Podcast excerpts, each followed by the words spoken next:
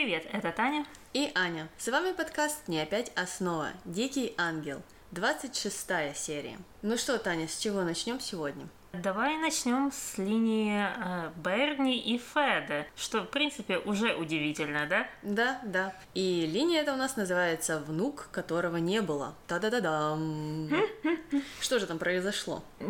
Не знаю, я, честно говоря, не поняла, как сценаристы подвели нас к этому моменту, потому что открывается эта история с того, что Берни хочет подговорить Феда на э, своеобразный план по поводу Анхелики. Давай послушаем сначала аудио. Давай. Ты же говорил о матери, причем здесь твоя сестра? Я же сказал, она сама ушла. Я ее не прогонял, сколько можно повторять. Успокойтесь, сеньоры, не оправдывайтесь. Я вас ни в чем, ни в чем не виню. Но ты думаешь, Я этого не говорил. А сейчас говорю о вашей матери. Ей плохо. плохо? Очень плохо. Я, кажется, знаю, что делать. Что делать? Убить мою сестру. Что ты хочешь сказать? Как убить? Понимаете, ваша мать 18 лет прожила в затворничестве, храня надежду, что моя сестра и ее ребенок все же отыщутся. Говори прямо. Моя мать сошла с ума? Нет, сеньор, сеньор Анхелика в здравом уме. Я говорю о том горе. Ладно, горе. Надо с этим кончать. Что ты предлагаешь? Солгать. Сказать, что Росарио нет в живых, что мы всегда это знали, но не говорили жалости, чтобы не причинять ей страданий. А мой сын? Вы назвали его сыном. Вы никогда не называли моего племянника. Не придирайся к словам, Бернардо. Что мы скажем о ребенке? Что его не было. Что ребенок и мать умерли при родах. И кто возьмет на себя смелость ей об этом рассказать? Ты или я? Никто. Все очень загадочно. Почему они решили вдруг через 18 лет э, вот провернуть этот э, непонятный план? У меня был абсолютно идентичный вопрос. По-моему, Анхелика страдает уже очень давно, и тут Берни опомнился. Да, она не выходит из комнаты 18 лет, и они решили облегчить ей таким образом жизнь. Э, Очень сомневаюсь, что ей от этого станет легче. Мне кажется, сценаристы продумали, там должен был быть какой-то момент, который бы ухудшил эту ситуацию, и потом бы они могли подойти к этому. Или что-то было вырезано, или я даже не знаю.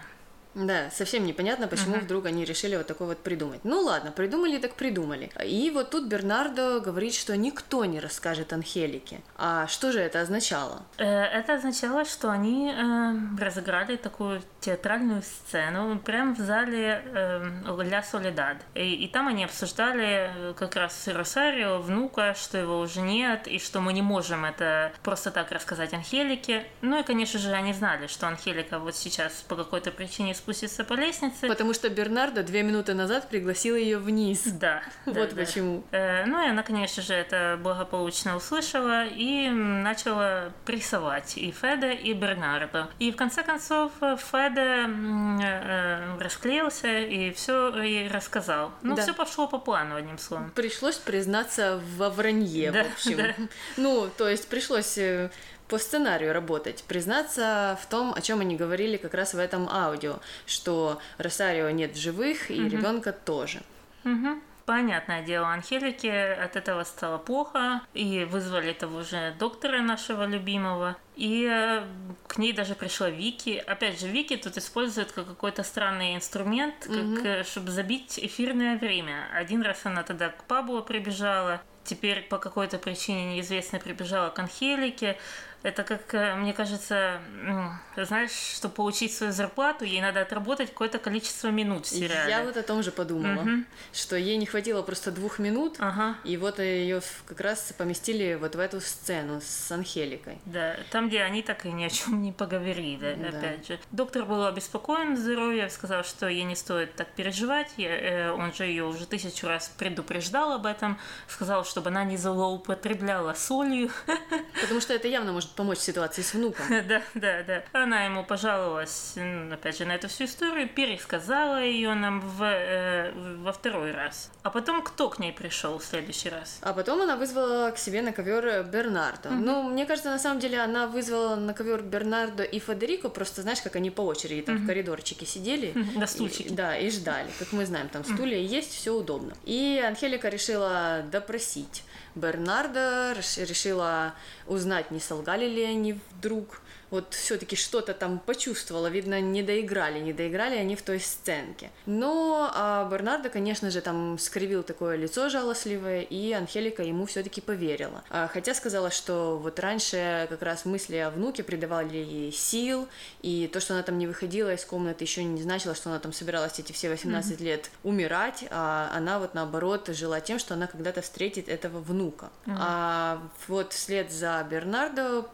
пришел в комнату, конечно же, и Федерико. Ну и разговор опять же повторился. Да, да. На это... самом деле, угу. что опять все случилось по такому же плану, был допрос, Федерико покачал головой, и Анхелика опять же сказала, что теперь не знает, как ей жить. Так что непонятно, лучше они сделали или хуже в этой ситуации. Да, мне кажется, хуже уже менять э, нечего было. Надо было, если бы они хотели улучшить ее жизнь, нужно было это делать в первый год, во второй год, как, как она не выходила из комнаты. Так что уже. Да, с другой стороны, я еще не понимаю, почему они вдруг решили действовать по этому пути, а не помочь ей найти вот этого внука и эту Росарио. Ну, разве Бернардо не заинтересован в том, чтобы найти свою сестру?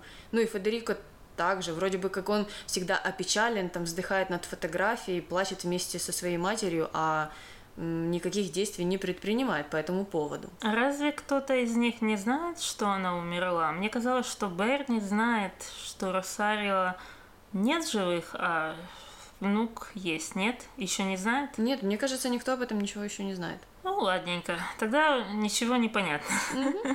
В том-то и дело. Непонятно, почему они решили вот действовать по этому сценарию. Ну, посмотрим, посмотрим, чем это все обернется. А пока что вот Анхелика в печали, и Бернардо с Федерико не знаю, сделали ли они правильный выбор или же нет. На этой ноте давай перейдем к второй линии, э, которая мне показалась более оптимистичной. Луиса мне кажется, попыталась, опять же, наладить отношения с Федой в очередной раз. К ней пришло приглашение на ужин к Мартинезу Гуалю. Это наверняка какой-то друг семьи, которого мы никогда не видели. Mm-hmm. Ну, а Федер от нее отмахнулся и сказал, что у него сейчас много других дел, что, в принципе, является правдой, но тем не менее.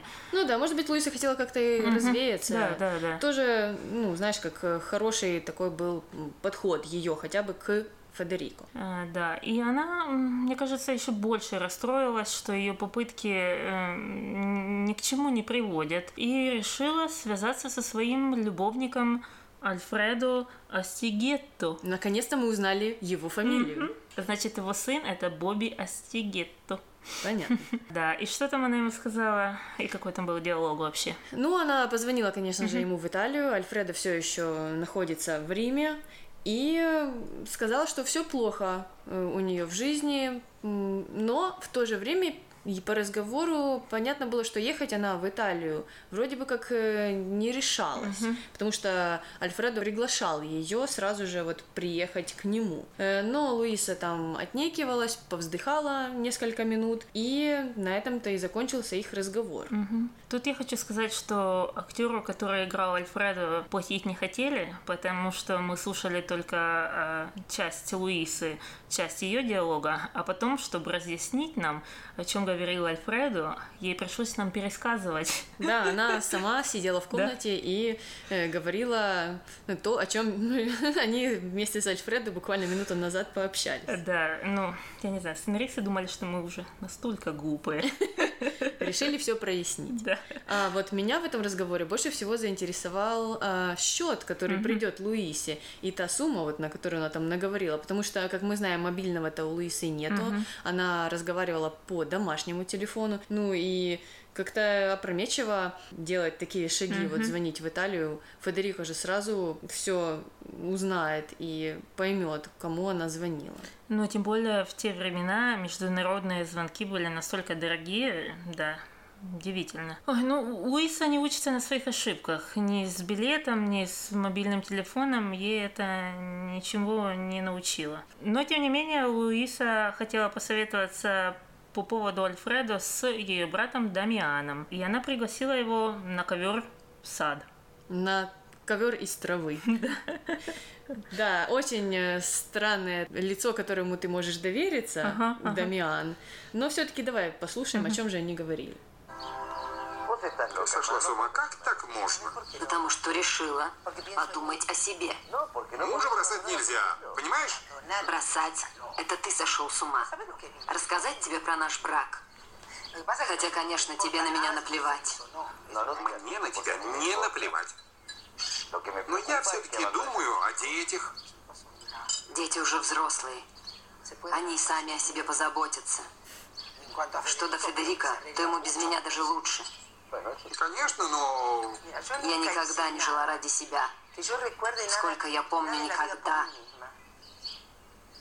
За Федерика я вышла, потому что меня заставил отец. Он не мог допустить, чтобы у него был внук без отца. А я согласилась. Я смирилась и опустила глаза. И больше их никогда не поднимала. Тебе не кажется, что ты преувеличиваешь? Ну зачем ты так? Преувеличиваю. Ты никогда не думал, почему меня так тянет к виски? Почему я алкоголичка? Потому что я не хочу чувствовать, потому что я хочу жить под наркозом, чтобы не думать о всей этой жизни. И все равно тебе надо подумать. Нельзя так взять все разом и... Нельзя, нельзя, нельзя, ничего нельзя. А что можно? Если я уеду в Италию к тому человеку, с которым я чувствую себя женщиной, что будет? Значит, Луиса, мне кажется, послушала наш подкаст. Потому что ее доводы были прям идентичные с нашими. И про то, что дети уже выросли, и э, то, что Федерико без нее будет лучше. И, в принципе, она тут мне очень понравилась. Она говорит очень э, так объективно, и э, ну, мне все понятно. Да, здраво оценивает ситуацию. Э, у Дамиана даже не нашлось, что ей сказать в ответ. Он все повторял, что брак нужно сохранить, брак нужно сохранить, а что сохранять непонятно. Да, да. Э, Тут единственное, что вот она говорит, что она пьет, потому что, ну понятно, потому что у нее плохой брак, и ей нечего делать. А я вот думаю, вот как вот эти э, реалити-шоу про э, реальных домохозяек. Вот они что же в такой ситуации часто живут? Но они там открывают свои бизнесы, свои салоны красоты. И это их, по крайней мере, знаешь, как отвлекает, отвлекает от этой плохой ситуации в семье. И, может быть, она даже на них бы могла заработать свои деньги, и потом с этими деньгами укатить в Рим.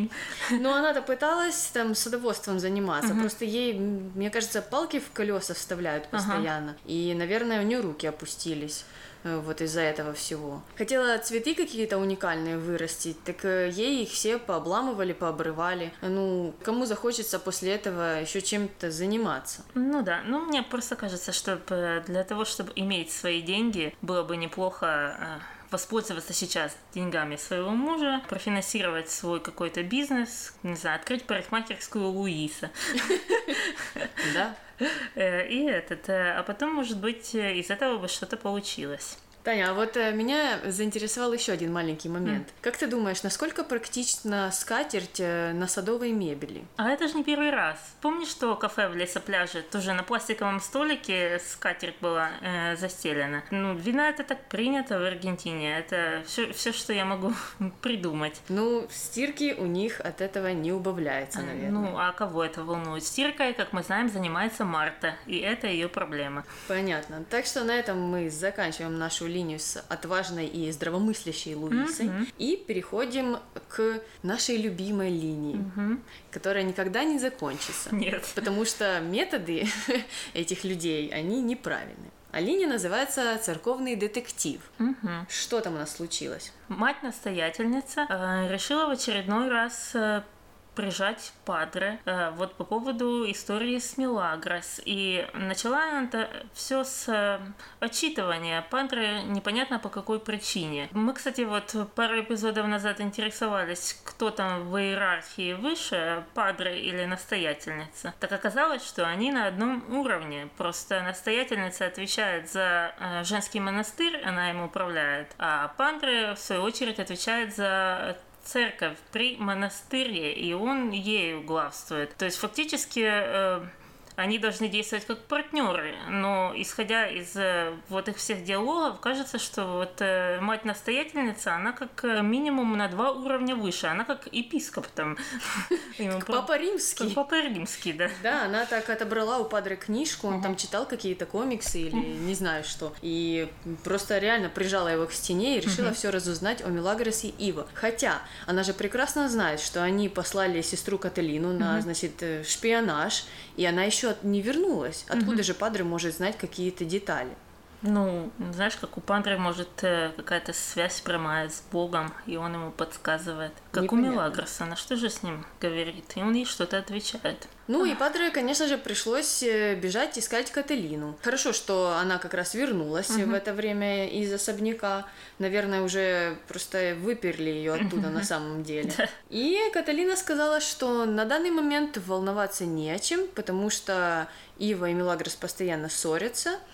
И с другой стороны, это может быть поводом для волнения в будущем, потому что она сказала от любви до ненависти или от ненависти до любви, в общем, в любую сторону всего один шаг, угу. что очень озадачило Падре. Да, но в этот же момент из-под стола выскочила Милагрос, которая все это подслушала, и Падре пришлось объясняться с Милагрос, почему, почему они вот занимаются этим шпионажем, или, по крайней мере, как-то пытаться это объяснить. Да. Слушаем. Давай. Итак, Падре, я слушаю. Игра подождет. Чилита, мы же потеряем очки. Очки потеряете вы, если не скажете. Почему у меня с ним ничего не должно быть? Ну, потому что ты просто еще очень молоденькая. В моем возрасте многие замуж выходят. Это плохо. Кто сказал? Знаешь, мы тут говорили с настоятельницей, тебе, пожалуй, лучше вернуться в монастырь. Вернуться сюда. В монастырь? Да, поищем тебе другую работу, спокойно. Да ведь меня же отсюда выгнали. Да, но сейчас уже, пожалуй... Падре.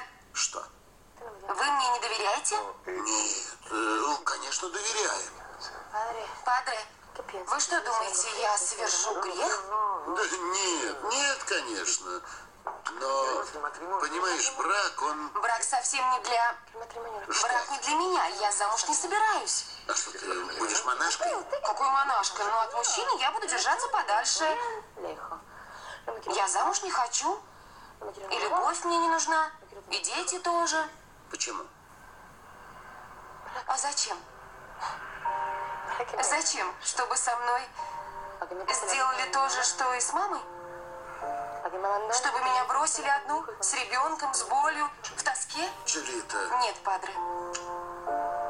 Нет. Но знаете что? Что? Мне нравится, что вы за мной шпионите. Это значит, что... Что вы меня любите. Да. Вы ведь меня любите. Вот так. Все началось из ссоры, а закончилось любовными угу. обнимашками. Угу. Как ты думаешь, почему Мелагрос постоянно хочет убедить Пандры, что вот она не хочет замуж, хотя мы знаем, что она об этом просто мечтает, что она не хочет детей. Мне кажется, она, в принципе, максималист, и ага. Падре просто э, подловил ее, опять же, в ту минуту, когда она замуж не хотела. Ага. Через пять минут это все поменяется, и мы потом еще увидим в будущем, что это и вправду поменяется. Так что тут э, я не думаю, что она там врет специально, ага. просто у нее вот так мысли очень хаотично меняются, ага. и как раз э, Падре попадает только в те волны, когда она замуж не хочет. А, ну так он уже должен был об этом догадаться, он-то знает ее 18 лет, что она-то в один день одно говорит, в другой день другое. Ну, а. Падре наивный, знаешь, верит всему все-таки. И здесь он-то ей поверил, он успокоился угу. и очень довольный пошел делиться этой информацией с сестрой-настоятельницей. Да, он пришел и говорит, слушай, э, мать настоятельница, э, все под контролем, э, потому что вот Милагрос только что сказала, что ее мужчины не интересуют, замуж она не хочет, детей не хочет, так что нам, в принципе, волноваться не о чем. А на что настоятельница что сказала? На что настоятельница сказала, что? Вот и все, что она сказала. Она, да, поинтересовалась в своем уме вообще, и почему он не расспросил э, у Милагрос, э, из-за чего у нее вот такое отношение к жизни и к будущему, там, к планам э, на семейную жизнь. Ну да, ну мне кажется, Пандре до конца не понимает, чтобы довести эту ситуацию до Э, вот этого плохого критического момента, не обязательно выходить замуж. Это тоже правда. Хотя Мелагрос пообещала ему, что она никакого греха не совершит. Okay. Э, вот э, мне интересно было, о чем была речь конкретно. Не знаю. Ну, наверное, то, что она красть не будет, потому что это самый большой грех. Да, так что так и непонятно, успокоила Мелагрос, Падре и мать-настоятельницу или не успокоила, и что они дальше будут делать со всей этой информацией. Ну а пока давай оставим их линию и перейдем к ужасному и замкнутому кругу Ани и Тани, как у меня называется эта следующая линия наша. А у меня она записана как переломный момент согласно ВКонтакте и форумам в интернете по Дикому Ангелу.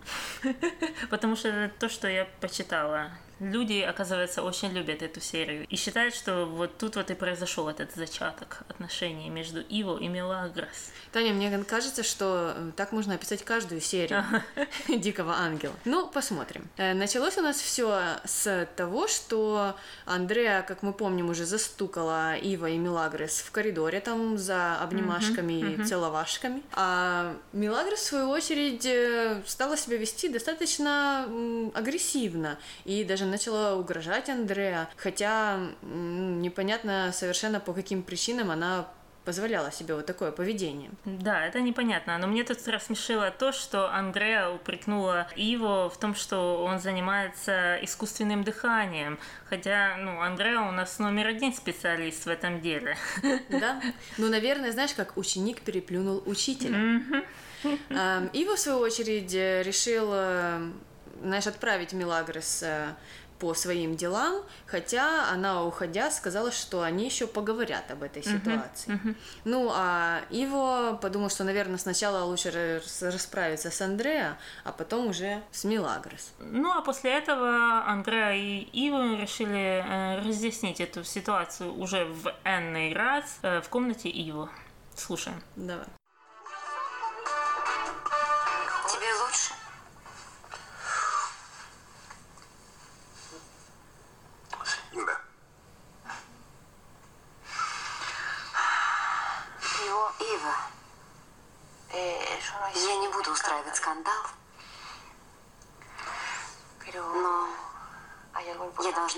Сказать, что до ее уровня опускаться не буду. Андрея, послушай. Постой, я еще не договорила. Я не прошу тебя выбирать между ней и мной. Это было бы смешно, но унижать себя не позволю. Я тебя не унижал. Когда ты ее обнимаешь, целуешь, ласкаешь, ты унижаешь. Унижаешь меня. Я тебя не унижал. Ну вот реально. Да. Я реально. Значит, э, у Ива шестеренки повернулись в ту сторону, угу. чтобы открыть рот и сказать э, такую фразу.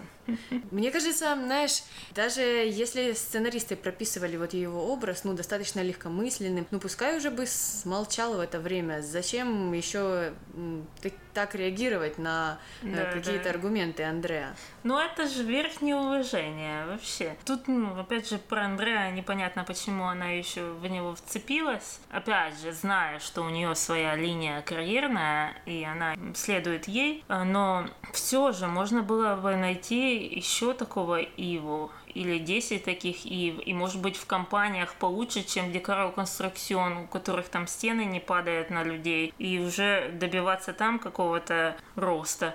Да, на месте Андрея я бы задумалась. После вот этого случая со строителем, угу. э, может быть, я бы и ушла какую-то mm-hmm. другую фирму. Да-да, мне кажется, что у нее там был бы больше успех, э, и мне кажется, в плане карьеры и, может быть, любви с кем-то. Любви уж точно, потому что да. хуже Ива партнера для нее я не вижу, разве что Федерико. Да. Ну, а потом мы перемещаемся сразу же в монастырь. И у нас тут будет аж два больших аудио. Да, ну давай сначала скажем нашим аудиослушателям о том, что важная новость. Монастырь-то выиграл футбол. Да, Все да. ждали, ждали, угу. интересовались, как же это все произойдет. Так вот, э, Милагрос позвала там своих э, дружбанов, э, которым было там по 10-15 лет, и они очень легко справились со взрослой командой противников. Да, да, это же был реванш против Падре Космы. Да. Ну и, конечно же, Ива не участвовал в этом матче, но зато пришел после него и предложил Мелагрис поговорить, раз она сама так хотела это сделать. В коридоре, мы помним. Они решили погулять по территории монастыря, и там произошло три диалога. И мне кажется, что они как прогрессивно улучшаются. То есть первый был ужасный, второй такой средне ужасный, а уже третий был получше. Э, значит, в первом э, диалоге что у нас там было? Я все, что запомнила, это у меня волшебные губы. А к чему это относилось, я не помню. Ну, начнем с того, что э, когда Иво решил предложить Милагрос обсудить то, что случилось в коридоре, она сказала, что разговаривать об этом она уже не желает. Э, что очень было странно, mm-hmm. потому что в той сцене коридорной она была очень зла и обещала там Иву устроить хорошую взбучку. А здесь она уже начала к нему заигрывать и принимать все его комплименты mm-hmm. и улыбаться в ответ на вот эти все э, его разговоры о том, что она там э, ему нравится и он как-то неравнодушен к ней. И вот именно к этому был ее комментарий по поводу тех волшебных губ, о которых она говорила. О, меня это очень-очень смутило, потому что ну, я, наверное, дальше скажу, потому что он ей, ей еще ничего не обещал. Зачем ты рекламируешь свои волшебные губы тому, кто тебя, в принципе, всерьез и не воспринимает? Наверное, она так Таня не считает. Потом они уже разговорились о отвлеченных чуть-чуть темах. Слава богу. Да. И Мелагрос решила расспросить его о том, как прошли похороны и вообще, как он себя чувствует. Давай, наверное, послушаем. Угу. Его семья? Плохо, плохо. Плохо. Я видел вдову, она не понимает, что произошло. А ты ей поможешь? Да, конечно, но его ей не заменю. Я не заменю ему отца, мужа, брата. Его нет. И я знал. Я знал, давно знал, что все плохо, что все идет очень плохо. Ну как? Так плохо. Потому что отец экономит на каждом центаве. Он закупает плохие стройматериалы. Теперь все, теперь уже ничего нельзя поделать. Послушай меня, его. Ты все сказал. В том, что произошло, ты не виноват. Не вини себя. Ты сделал все, что мог. Нет, надо было идти в полицию. Да ты что? Он же твой отец. Ты знаешь, что ты ничего не мог сделать? Я тоже знаю. Он твой отец. Спасибо. За что спасибо, принц? За то, что выслушал. Не благодари меня. Это компенсация за то, что я устроила тебе с невестой. Она сильно бесится? Нет. Совсем нет? Нет. Жаль. Э, что? Что тебя не было на игре, мы их так разделали. Ну что, Таня, с чего хочешь начать? Значит, начнем с темы. Это второй раз, э, когда Мелагрос и Ио говорят не о э, так сказать, своих отношениях или своих ссорах, о своей мести, которая идет по кругу. Э, вот первый, я уже говорила, это когда Бобби приглашали петь э, в, на дискотеку. А вот это первый, кстати, диалог, когда отдаленная тема, но касается одного из э, героев. И из-за этого, мне кажется, многие люди считают это переломным моментом, потому что до этого все 20, сколько, 5 серий они, в принципе, ни о чем не говорили. Вот, понимаешь, люди ничто не обсуждают. Ни политику, ни погоду, ничего. Таня, ты же знаешь, что в светском обществе политику не принято обсуждать. Но погоду, ладно, можно. Но тем не менее. Так что вот это уже плюс. Мне кажется, почему этот эпизод кажется другим, потому что тут что-то поменялось. Таня, ну потом-то же все свелось все равно в И- нашу любимую тему. Естественно, естественно. Потом момент про вину и невиновность. Я понимаю ее сторону. Она хочет любым способом его успокоить. Ну, в принципе, это нормальная, э, ну, нормальная реакция, потому что если бы ко мне пришел мой друг и винил себя во всем, я бы тоже, в принципе, любым способом хотела бы его успокоить. Но вот эта тема, где он э, говорит, что ему нужно было как бы сдать своего отца, она говорит, что так делать вообще нельзя. Вот что ты думаешь? Я считаю, что здесь, э, понятное дело, дилемма этическая, э, но с другой стороны, он-то говорит о том, что нужно было идти в полицию, я так понимаю, до инцидента. Вот, я тоже так думаю. Поэтому э, я не считаю, что Федерико посадили бы там пожизненно в тюрьму. Максимум, чтобы сделали, выписали какой-то огромный штраф, прекратили бы строительство. Ну, может быть, э, обанкротилась бы компания. Но лично он бы, знаешь, не пошел бы там в тюрьму, под суд и так далее. А так получилось, что все опустили руки, а закрыли глаза, и случилось непоправимое. А уж это оправдать еще сложнее, тем более, если это сделал твой родственник и вообще вся твоя семья, потому что они там все в совете директоров. А, то есть э, Вначале эта этическая дилемма, если она и была, то она была достаточно маленькая, и ну, это можно было решить. А здесь вот теперь, когда уже дело идет о жизни человека, эта этическая дилемма разрослась ну, в сто раз, стало больше. Ну, и я думаю, как мы говорили в прошлом выпуске, что если бы он пошел в э, газету и сделал им анонимную подсказку о том, что, возможно, вот такая такая компания использует какие-то второсортные материалы, э, что чревато тем и тем, то э, газеты подняли в эту бучу, и тогда еще до этого инцидента э, Декорой Конструкцион пришлось бы как-то поменять курс э, или заказать инспекцию, ну каким-то образом доказать, что в принципе и так сойдет, и что оно не упадет, или наоборот там укрепить эти стены. В любом случае как-то попытаться это исправить. Но он этого не сделал тогда, так что так вот. Он не сделал, и вот то, что она здесь его оправдывает любым э, способом, опять же, знаешь, возвращаясь э, к лицемерию и моральности, и всех вот этих разговорах, которые она так любит вести, Да.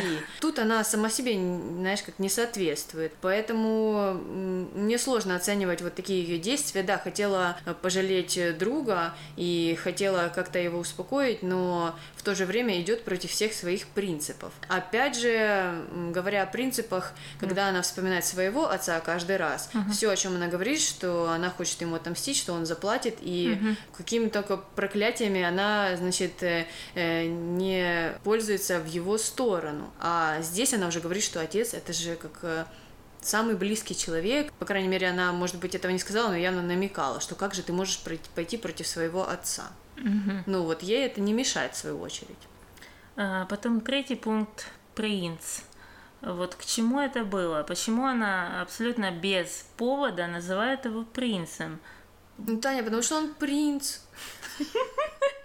Я вот не могу понять, он, вот в чем моя проблема?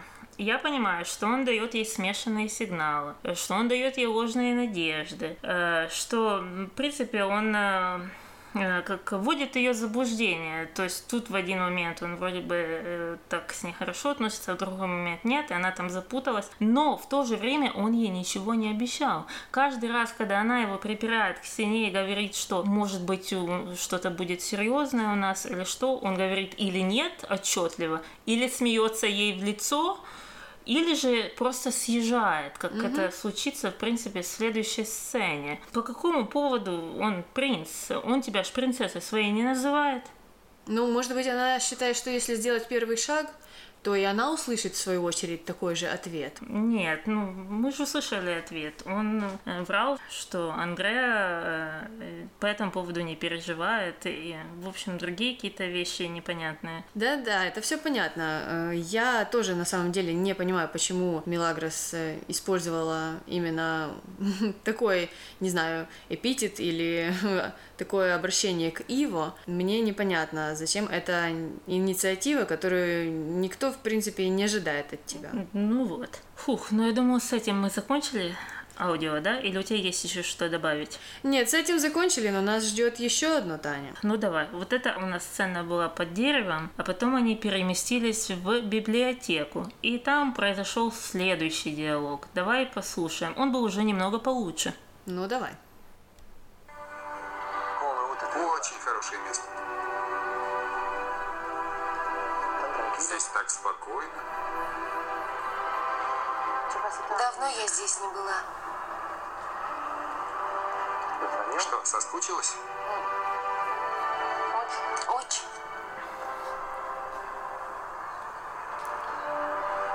Слушай, ты же не пойдешь в монашки? Мелагрос, ты не уйдешь в монастырь? Да, ну... Богу я просто друг, а не невеста. А мне невестой будешь? Не трепи языком. Не ври. Я серьезно. А тощая? Андреа? Андреа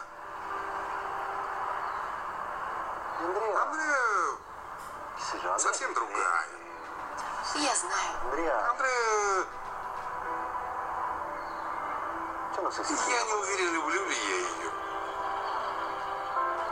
Намекаешь, что влюблен в меня? И кажется, да. Расскажи это бабушке. Нет, правда. Мне кажется, она пыталась э, вывести его на чистую воду. Опять же, выяснить, как он ее воспринимает. Серьезно или как всегда. Ну и тут же сразу понятно, что как всегда, он съезжает э, со всех этих вопросов. Тогда, когда в конце диалога она э, вот это сказала, так расскажи своей бабушке или угу. там всем, он просто засунул ей язык в рот. Ну, наверное, чтобы она перестала задавать эти вопросы. То, что он относится так к своей девушке, ее не смущает. То, что он приходит, э, непонятно по какой причине он все еще с ней встречается, ходит к ней, Мелагрос это в свою очередь никак не смущает, она всю вину вешает на Андрея, хотя, угу. ну, они же э, оба решают, э, быть ли им в этих отношениях или нет. Да. Я имею в виду Андрея и Ива. Тут у меня все, все, все запутанно и непонятно. Но единственное, к чему я хотела провести, это к тому, что он все-таки не дает ей никаких э, поводов думать, что он э, серьезно к ней относится. Он вроде бы как намекает, но потом в последний момент, знаешь, как э, чуть-чуть отпускает эту ситуацию. То есть э, вроде бы она воспринимает, знаешь, как его какие-то намеки там и расспросы mm-hmm. о том, пойдет ли она в монастырь, mm-hmm. э, ну и все в этом роде, как э, признаки внимания к своей персоне. Но с другой стороны, да, он в самый ответственный момент ничего ей не говорит, ничего не обещает и решений-то никаких не принимает. Ну, в вот. итоге после всех этих поцелуев все остается на своих местах. Вот, вот. Я не понимаю, почему она это каждый раз воспринимает как э, должное. Ну, так это же обычное дело. Вот эти ложные надежды, это, в принципе, часто встречается, и, ну, пока тебе никто не обещал, и не, не, там, я не знаю, не познакомился со своей семьей, или там с друзьями, или с кем-то, хоть как-то тебе представил, то это, в принципе, мало что означает. Да. Э, но для Мелагрис, по всей видимости, Таня, это означает много чего. Угу. И все вот эти поцелуи, конечно, не остались незамеченными, потому что как раз когда Иво набросился на Мелагрос, то мимо проходил Падре, спокоен, довольный он был как раз после разговора с матерью-настоятельницей, значит, э, решил, что все хорошо, но здесь вот такая картина пристала у него перед глазами. Э, и нас это же очень удивило, потому что мы забыли, давно смотрели «Дикий ангел» и вообще не, пом- не помним, что тут происходит. И когда это увидел все Пандре, Мы так удивились, как будто мы первый раз смотрим этот сериал. Да, э, нас э, мы вместе с Падре тоже очень сильно удивились его же реакции. Э, ладно, ну и на этом мы закончили с этим переломным моментом. И давай вернемся в офис на секундочку. Давай. В офисе какие-то смешанные настроения преобладают или обитают. Э, с одной стороны, Ива, который вот ходит на похороны, не может успокоиться, mm-hmm. жалуется всем. Э, сначала там бабуля Анхелики, он еще в доме пожаловался, что эта ситуация с смертью рабочего не может его отпустить. Потом в офисе он с Андре об этом говорил. Но с другой стороны, у нас есть радостный Дамиан, mm-hmm. который тоже сходил ходил на похороны, и после этих похорон у него улучшилось настроение. Да, а улучшилось оно потому, что по какой-то причине Репетти уже не в тюрьме, он вышел, и мало того, что он вышел, он уже э, согласен помочь Дамиану и Феде с их новым строительным проектом и вывел для них э, какую-то местность для, не знаю, для какого-то нового здания. Для торгового центра. Да, да, для торгового центра. И вот что меня, э, возвращаясь опять же к Берни и Феде, к той линии, кажется, что что-то было вырезано, или какой-то эпизод, или что, потому что никак не объясняется, почему Репети вышел, как это произошло и, и почему он решил помочь э, Дамиану и Феде в очередной раз. Как будто было что-то упущено. Даже Федерико ничего не понял. Mm. Он, наверное, не присутствовал в той вырезанной сцене. Может быть, та сцена была как раз на лесопляже. No. Ну. Дамиан там встречался с Репети, и Репети все ему объяснил. Uh-huh. Но Федерико, как и мы, ничего не понял, ничего не знал, даже стал расспрашивать Дамиана, а Дамиан как-то все, знаешь, эм, объяснил двумя словами, сказал, что ну да это ж Репети, uh-huh. что он будет сидеть в тюрьме, он uh-huh. вышел уже. И Федерико решил, что на этот раз Дамиана он на переговоры не подпустит, а пойдет пойдет туда сам, порешать вот все эти дела с торговым центром. Ну, в принципе, он был доволен Дамианом, потом он же его похвалил один раз. И на этом, а, я думаю, заканчивается все истории в офисе. Все офисные вопросы заканчиваются, но вопросы бизнеса нет. Потому что последняя линия у нас как раз об этом. Да. Сакура встроила в сетевой маркетинг, э, и она э, собирается продавать э, судочки, такие пластиковые контейнеры, но она не знает, как это делать. То есть она-то их купила, ну а как их продавать, она как-то не, не придумала, и кто их будет покупать. Меня вот как раз это очень удивило. Угу. Зачем делать что-то, если у тебя нету плана угу. действий прописанного. Но тут же, конечно, у нас появилась Милагрос. Милагрос всегда придет на помощь, когда кто-то где-то пытается основать бизнес. Угу. И она решила помочь Сакора, а помогла тем, что украла записную книжку у Луисы и доручила Лине обзвонить вот всех подруг Луисы, которые у нее еще остались, и пригласить их э, в дом чтобы, когда они уже туда попадут, э, Сакора смогла продать им вот эти контейнеры. Угу. Да, Сакура как-то скептически отнеслась к этому плану. Но Лина вошла, вошла, вошла в эту роль, и им удалось пригласить аж шесть человек на чай. И что? Что я хочу сказать по этому поводу? Что это как-то странно приглашать э, вот этих знатных дам в надежде, чтобы они купили вот эти пластиковые судочки. Но вот я думаю, если они такие же, как у Иса, которая в кухне и не появляется, ну, ей нет надобности, у нее есть повар, она для нее готовит. Она, мне кажется, не знает даже, как этими судочками пользоваться. А вот э, я думаю, ее ж подруги, там Милена и все остальные, они же, мне кажется, тоже точно так же. У них тоже есть, наверное, своя прислуга, свой повар, и им как-то до этих судочков нет никакого дела. Я не знаю, честно говоря, я не помню опять, чем эта история закончится и что будет в следующей серии, но если они все-таки продадутся, то это значит был провал сценаристов, значит они э, не знают, кто э, вот эта клиентная база для вот этих судочков. Да, хотя Сакора и была не уверена в этом плане, что uh-huh. он сработает, но мы посмотрим посмотрим. Может быть, в следующей серии нам покажут, э, как же этот весь бизнес э, будет протекать, чем оно все mm-hmm. закончится. Все линии у нас закончились, и теперь самое время перейти к нашей постоянной рубрике.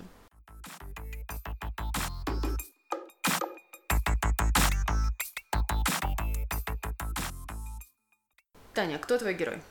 Луиса. Луиса меня порадовала, э, потому что она а, в очередной раз попыталась э, вот э, выйти из этой золотой клетки, которая не совсем золотая. И то, что вот этот диалог с Дамианом был такой нормальный, как для этого сериала, и что у нее такие аргументы были какие-то адекватные. В общем, молодец. Луиса идет вверх. И Луиса, мне кажется, уже в пятый раз у меня герой. А у тебя кто герой?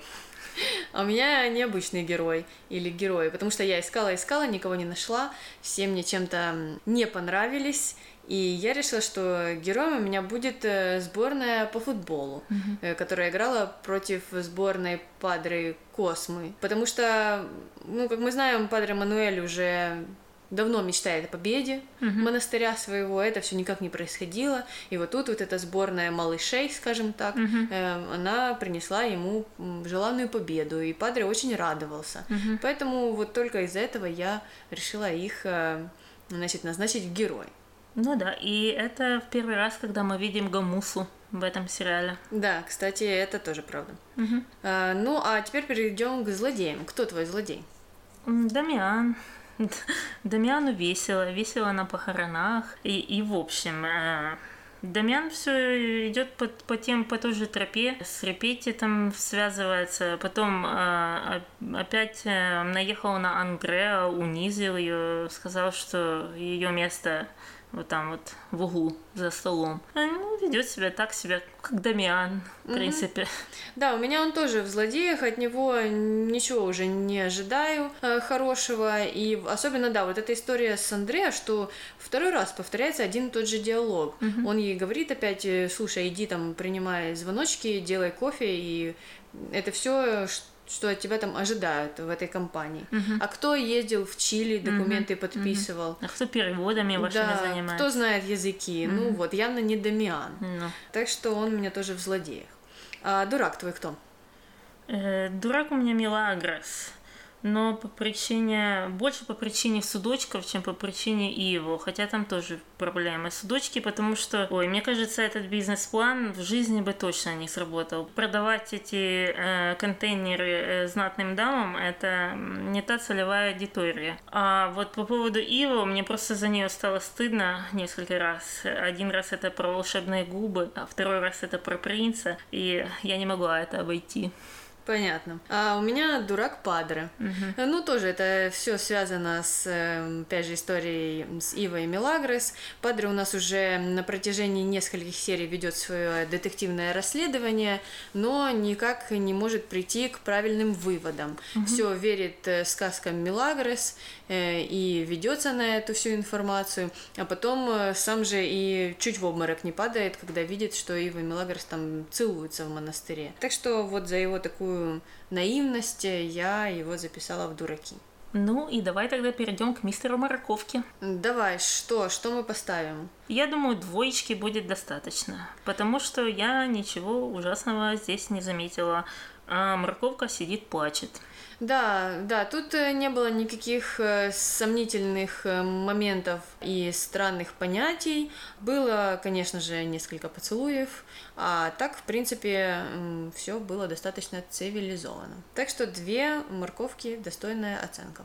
Ну и последнее, давай всем напомним, где нас можно найти. Давай, нас можно найти на нашем основном сайте, это Anchor FM. Там нас можно найти по имени, не опять основа, угу. или нос подкаст, как вам удобнее. Конечно же, мы есть в соцсетях, это ВКонтакте. И, внимание, внимание, у нас э, появилась страничка в Инстаграме угу. и в Фейсбук. Ну, так как э, приходили просьбы, и мы решили на них ответить. Угу. Так что теперь у нас добавилось еще несколько часов работы, угу. а у вас добавилось еще несколько страничек в соцсетях, где нас можно найти. Кроме того, нас можно найти на множестве площадок подкаста вещания, в том числе Google Podcast, iTunes, Apple Podcasts, подкаст Addict, Spotify. В общем, где вам удобно слушать, там нас и ищите. Мы вас там будем ждать. Также дополнительные материалы к нашему подкасту вы можете найти на сайте Medium, опять же ищите по нашему имени, э, в нашей э, группе ВКонтакте, а также в Google соцсетях. Которые непонятно где искать, но люди, которые воруют у нас материалы, нам об этом сказали. Так что, если хотите, попробуйте найти. Да, вот так вот тебе крадут материалы сначала, э, а потом э, проснешься в один день, и подкаст у тебя украдут. Вот вы включитесь, а тут какие-то две другие тетки сидят. А тут э, Валя и Маша сидит. И говорят они не про дикий ангел, а про саморазвитие. Да. Так что э, ищите в Google соцсетях Валю и Машу, э, если вам интересна тема саморазвития. Или это может быть какой-то Гоша и Петя, и говорить они будут про компьютерные игры или криптовалюту. Вполне возможно. Надеемся, что этого все-таки не случится. На этой позитивной ноте мы с вами прощаемся. Э, с вами была Аня и Таня. До новых встреч. Пока-пока. Ты, кстати, слушала э, подкаст про эти судочки? Э, Stuff You Should Know? Mm-mm, не помню. Так там очень-очень классно описывается вся история этих э, Tupperware. И там, а, значит, этот, это же послевоенное время, Мгм. и эти женщины, вернее, придумал мужчина, он не знал, как продавать эти судочки. Он не знал, они не шли. А, ну, и он так с дома в дом, в дом приходил, продавал, продавал. А потом а, как-то, ну, в эту компанию вошла женщина, а, которая вот придумала вот эти вечеринки делать. Ну, то, что Oriflame делает, Avon. И а, а, бизнес так пошел вверх, что ее назначили вице-президентом этой компании. Мгм. Одна из первых женщин, которая стала вице-президентом. И даже в каком-то 52 году она была на первой женщиной на м, обложке журнала Business Weekly. Да, и, в общем, она, ну, вот она как раз была пионером, пионером вот этого сетевого маркетинга и вот этих вечеринок. Короче, подход был правильный, но целевая аудитория неправильная. Да, да, да. Мне просто еще удивительно, что, смотри, прошло, э, во-первых, э, сколько это, 50 лет после того, как э, эта компания была э, создана, и это еще пользовалось популярностью э, ну, по миру. А потом после сериала прошло еще 20 лет, и эти все трюки до сих пор используются в жизни. Да.